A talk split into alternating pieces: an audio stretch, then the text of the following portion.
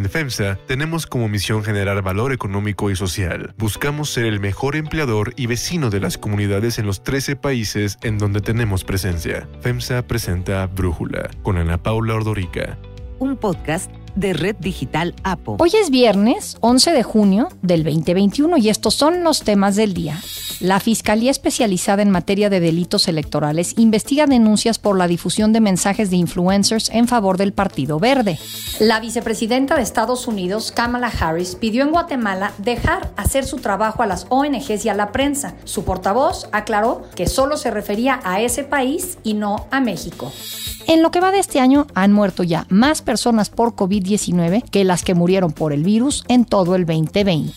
Pero antes vamos con el tema de profundidad lo imposible se hace posible. Cuando le echas todas, todas las ganas del mundo, cuando te vale lo que diga la gente, te vale lo que te empiecen a decir, no, no vas a poder, no, no, no. Y hoy digo, qué delicia callar otras. Es Mariana Rodríguez Cantú, la influencer y esposa del virtual gobernador electo de Nuevo León, Samuel García, quien hoy es el sello de una pues nueva forma de hacer política en México. La joven de 25 años es todo un fenómeno en redes sociales y fue pieza clave en la campaña de su marido, postulado por un partido que pues realmente no es grande, por Movimiento Ciudadano. Con 1.700.000 seguidores en Instagram, Mariana Rodríguez logró lo que ningún otro partido, ganar una elección desde las redes sociales. En abril, las encuestas ubicaban a Samuel García en el cuarto lugar de las preferencias con apenas 19% de la intención del voto. En primer lugar estaba Adrián de la Garza, del PRI. En segundo lugar, Clara Luz Flores de Morena. Y luego, del PAN, Fernando Larrazábal. Pero, conforme avanzaron las campañas, Samuel García remontó hasta 20 puntos y para junio estaba en el primer lugar de las preferencias.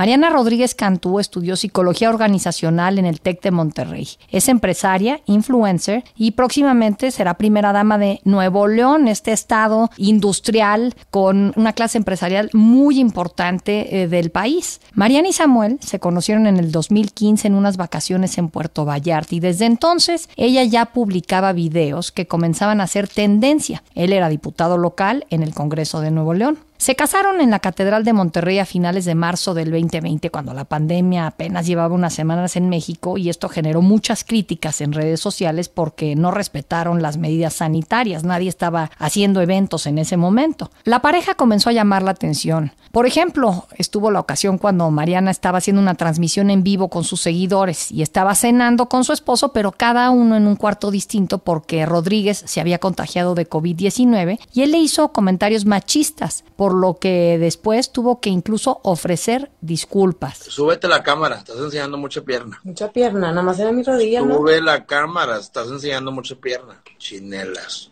Pues que yo nada más me veo así. Perdón, perdón.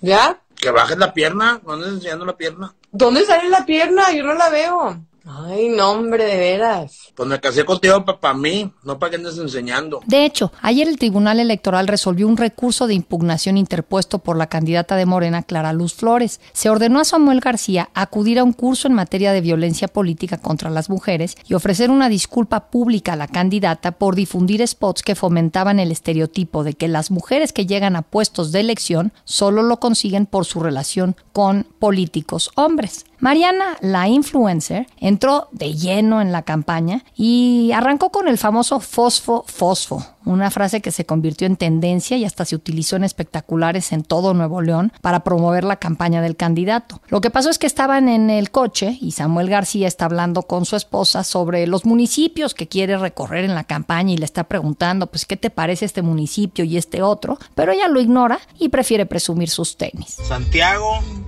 Allende, Montemorelos y cerramos en Terán. ¿Cómo va de vecine? ¿Quieres ver mis tenis?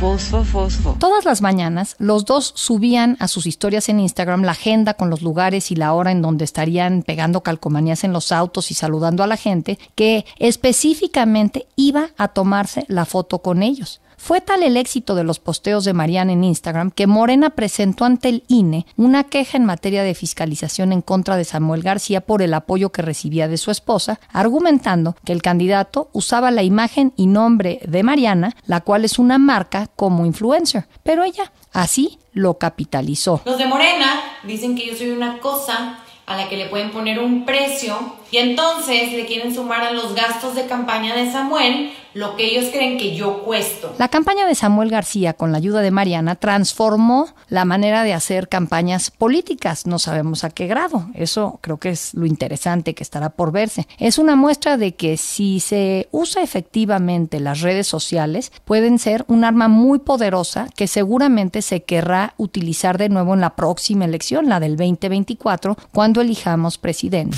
El análisis.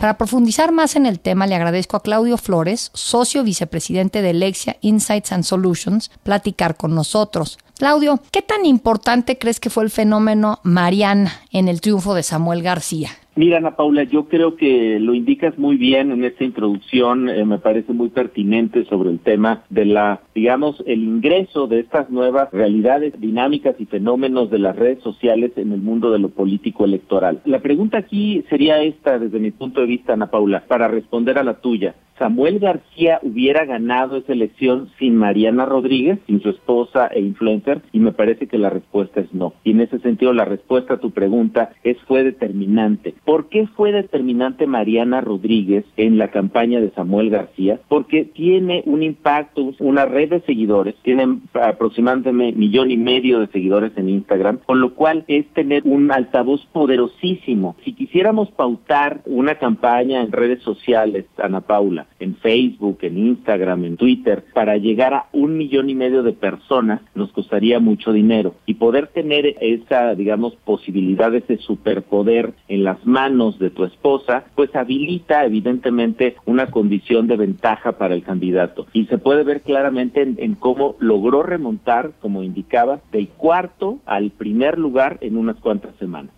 Ahora, ¿qué diferencia encuentras tú, si alguna, entre celebridades como Lupita Jones, Alfredo Adame, Sergio Mayer y una influencer como Mariana Rodríguez? Estos que te menciono buscaron un puesto de elección y perdieron. En el caso de Mariana, ella personalmente no lo buscó, pero pues como bien apuntas, ayudó a que Samuel García pasara de ser una broma política a ser el próximo gobernador de un estado tan importante como Nuevo León. A mí lo que me parece, digamos, eh, muy claro es que una celebridad lo que tienes reconocimiento de marca o algo que en marketing político llamamos en inglés awareness, Ana Paula. Y entonces lo que, lo que logra una celebridad es saltarse la primera etapa de una campaña en el modelo tradicional. Usualmente tiene tres etapas. Una campaña de dar a conocer al candidato quién es el candidato o la candidata como persona. Segunda etapa, cuál es su propuesta. Y tercera etapa, llamar al voto. Cuando tienes a alguien como Lupita Jones o Alfredo Adame, que son conocidos, digamos, entre los votantes, logras tener ese primer escalón. Pero eso no quiere decir que automáticamente vayan a votar por ti. Tienes que construir una narrativa. La diferencia de un influencer es que tiene celebridad, o sea, reconocimiento,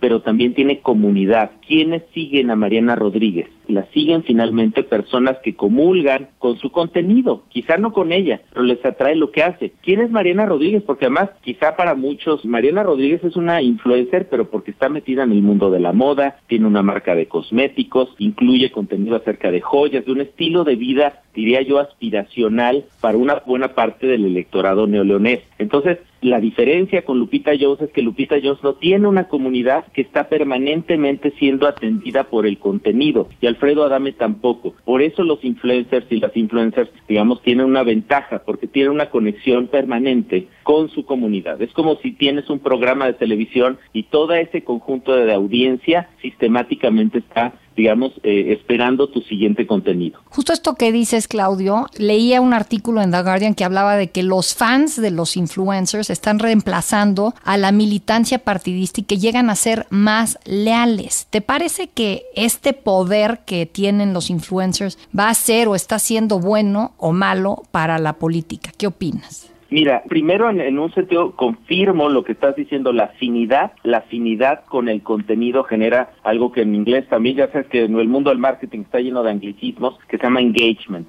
Engagement es una conexión emocional estable entre el, digamos, quien emite el mensaje y sus audiencias, eh, o entre una marca y sus consumidores, o en este caso entre un influencer y su comunidad. Y ese engagement es, es muy poderoso porque eh, lo que genera es un vínculo emocional que eh, diría yo que es casi de lealtad o de, de una increíble afinidad. Y en ese sentido, me parece que este fenómeno de los influencers llegó para quedarse, Ana Paula. ¿Por qué creo que llegó para quedarse? Porque cualquier estrategia que resulte efectiva para ganar elecciones se repite sistemáticamente. Incluso, aunque no sea eh, necesariamente ético o legal, eso hay que decirlo. Los análisis que se están haciendo acerca del caso de Samuel García y Mariana Rodríguez remiten eh, y tienen el referente previo de Enrique Peña Nieto y la llamada en aquel momento la gaviota, la primera dama, que en su momento pues era una figura que acercaba a la figura política, o sea, Enrique Peña Nieto, con audiencias más amplias. ¿no? La gaviota, recordemos que viene de una de una novela, de una novela muy exitosa en la que pues ella hacía un personaje bueno, ético moral, una buena persona, un buen ser humano y eso el votante Ana Paula muchas veces no hace la diferencia entre el personaje y la persona. ¿No? Y en ese sentido lo que estamos viendo aquí, desde mi punto de vista, es una estrategia que al haber tenido éxito, estoy seguro, Ana Paula, que en este momento muchas personas están viendo con quién, ahora sí que quién me puede funcionar en ese sentido para la próxima elección, ¿no? Porque en México y en muchas otras partes del mundo, cualquier estrategia que demuestra éxito es una estrategia que es copiada y repetida sistemáticamente hasta que se desgasta. Y un ejemplo muy concreto es, ¿te acuerdas cuando se puso de moda certificar ante notario tus promesas políticas o político-electorales? Y de ahí vino una ola que yo veía, híjole, pues los notarios van a tener muchísimo trabajo porque tenías a candidatas y candidatos haciendo fila en notarías de sus demarcaciones, de sus municipios, de sus estados, para certificar ante notarios sus promesas. Eso cambió digamos, el nivel de cumplimiento de las promesas entre la clase política mexicana, no pero se sigue hasta que se desgastó y entonces se, se, abandonó esa estrategia. Claudio Flores, pues muy interesante, muchísimas gracias por darnos tu análisis y platicar con nosotros. Unifin es un orgulloso impulsor del talento y los empresarios hechos en México. Brindamos asesoría y soluciones financieras para llevar a tu empresa al siguiente nivel. Unifin presentó el análisis. Unifin, poder para tu negocio. Hay otras noticias para tomar en cuenta. 1. El verde en la mira. El Partido Verde Ecologista lo volvió a hacer y en la pasada elección violó de manera burda la veda electoral. Debido a que han recibido numerosas denuncias por la difusión de mensajes de influencers un día antes de las elecciones durante la veda electoral, la Fiscalía Especializada en Materia de Delitos Electorales anunció que ya inició las investigaciones correspondientes. El sábado 5 y el domingo 6, cuando se llevó a cabo la elección, unos 30 personajes considerados como artistas o influencers, entre ellos Manelik González, Raúl Araiza, Celia Lora, Bárbara de Regil, Sherlyn, Laura G y Raquel Vigorra, publicaron mensajes en los que llamaron a votar por el Partido Verde supuestamente a título personal, pero se sabe que más bien se les pagó para que lo hicieran. Hey pajaritos, ¿cómo están? Este fin de semana es un fin muy importante para México.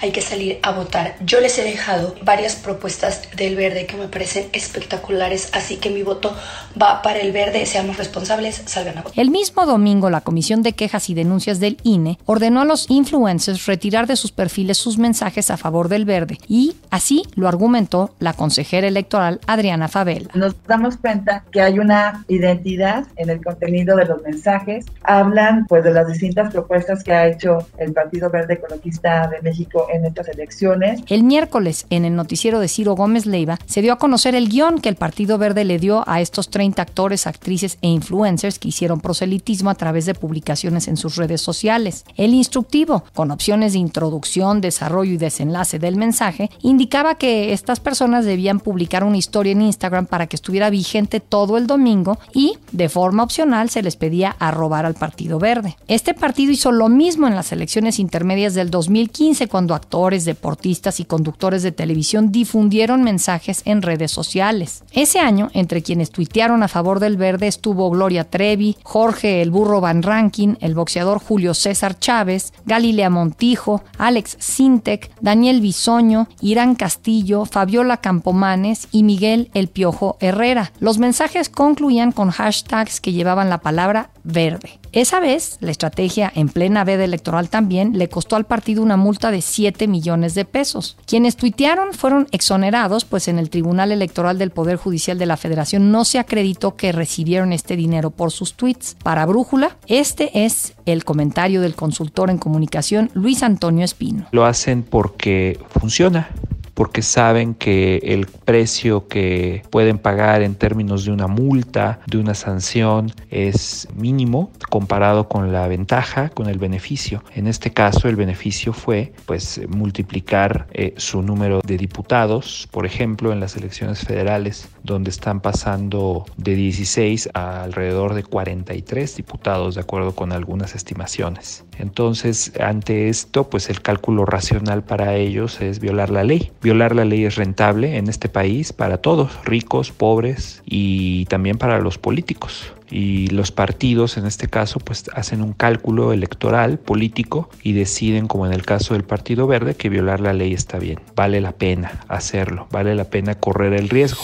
2. Kamala Harris. Dos días después de su visita a México, la vicepresidenta de Estados Unidos, Kamala Harris, reveló ayer que le pidió al presidente López Obrador que no obstaculice a las organizaciones no gubernamentales y a la prensa y que los deje trabajar.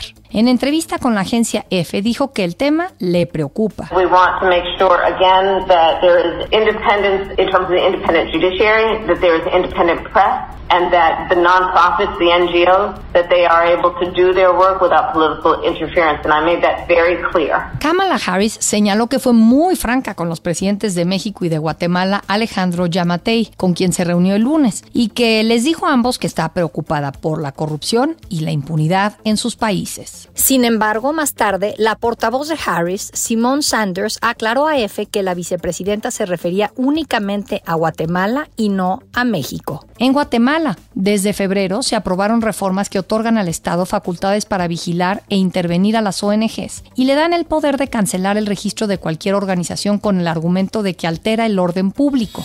3. Más muertes por COVID que en el 2020. A pesar de que hay vacunas contra la COVID-19, en lo que va de este año ya murieron más personas por este virus que las que murieron en todo el 2020. Esto lo revela un análisis del Wall Street Journal. En el mundo han muerto más de 3 millones 700.000 personas. La mitad murió durante todo el 2020, lo que demuestra la desigualdad de la pandemia. Pues mientras países desarrollados como Estados Unidos, Canadá y Reino Unido celebran que han bajado los casos y las muertes gracias a la vacunación, la pandemia se intensifica en países de Asia, África y América Latina. Según el recuento del Wall Street Journal, a principios de año, Europa y América del Norte tenían el 73% de los casos diarios de COVID-19 y el 72% de las muertes. La tendencia se revirtió y ahora América del Sur, Asia y África tienen el 80% de los casos diarios y el 75% de las muertes. Pero además, solo el 2% de las personas en África, el 6% en Asia y el 22% en América del Sur han recibido al menos una dosis de la vacuna. Hay países como Haití que no han aplicado ni una sola vacuna. En contraste, más del 40% en la Unión Europea y más de la mitad en Estados Unidos ya está vacunada. Argentina, por ejemplo, tiene un promedio de 500 muertes al día, lo que ha obligado al gobierno a decretar nuevos cierres de comercios, la suspensión de clases y de ceremonias religiosas. A finales de mayo, el presidente Alberto Fernández así habló sobre la pandemia. Estamos viviendo